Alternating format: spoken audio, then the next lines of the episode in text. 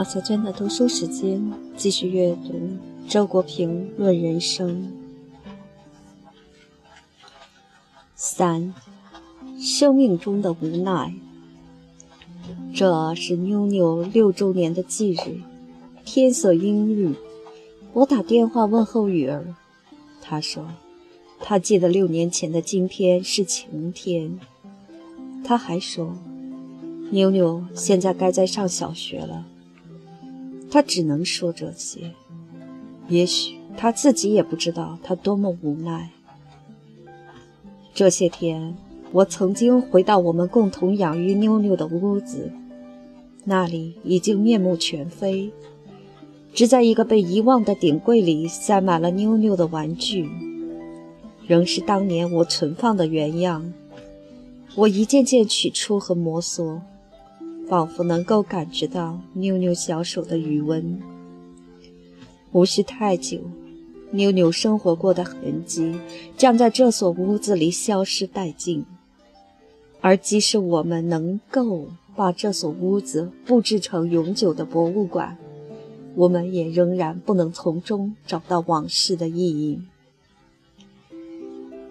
在把《妞妞》一书交付出版以后，我自以为完成了一个告别的姿态，与妞妞告别，与雨儿告别，与我生命中一段心碎的日子告别。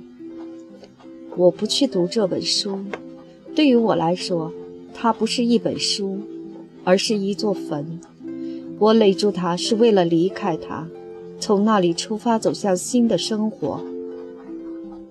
然而，我未尝想到，在读者眼里，它仍然是一本书。我无法阻挡它常常出现在畅销书的排行榜上，无法阻挡涌向书摊、书店的大量盗印本，无法阻挡报刊上许多令人感动的评论。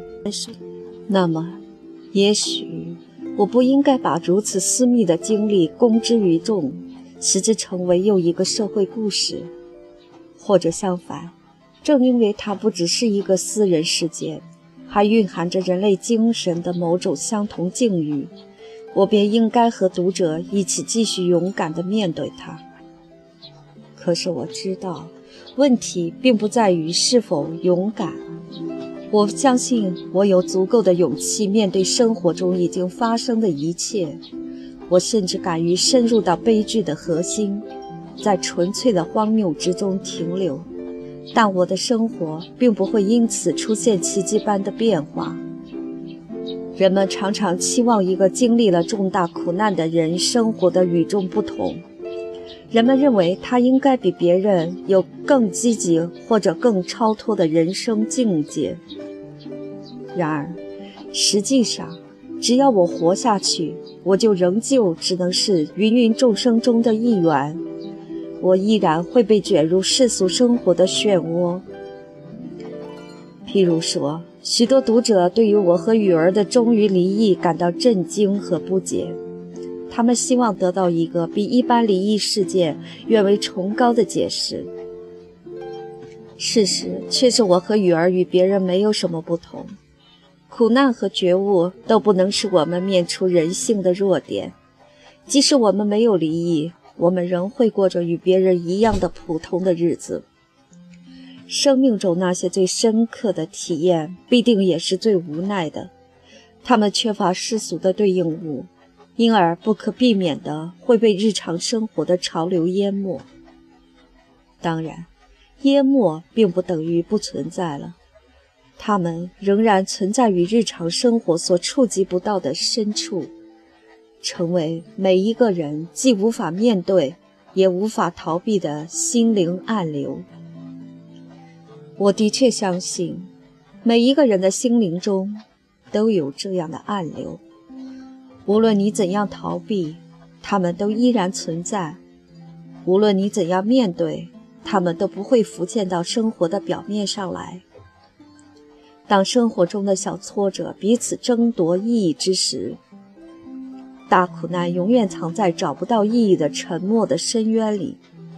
认识到生命中的这种无奈，我看自己、看别人的眼光便宽容多了。不会再被喧闹的表面现象所迷惑。在评论妞妞的文章中，有一位作者告诉我，陪着我的寂寞坐着的，另外还有很多寂寞。另一位作者告诉我，真正的痛点是无从超越，没有意义能够引渡我们。我感谢这两位有慧心的作者。我想，《妞妞》一书之所以引人心动，原因一定就在这人人都摆脱不了的无奈。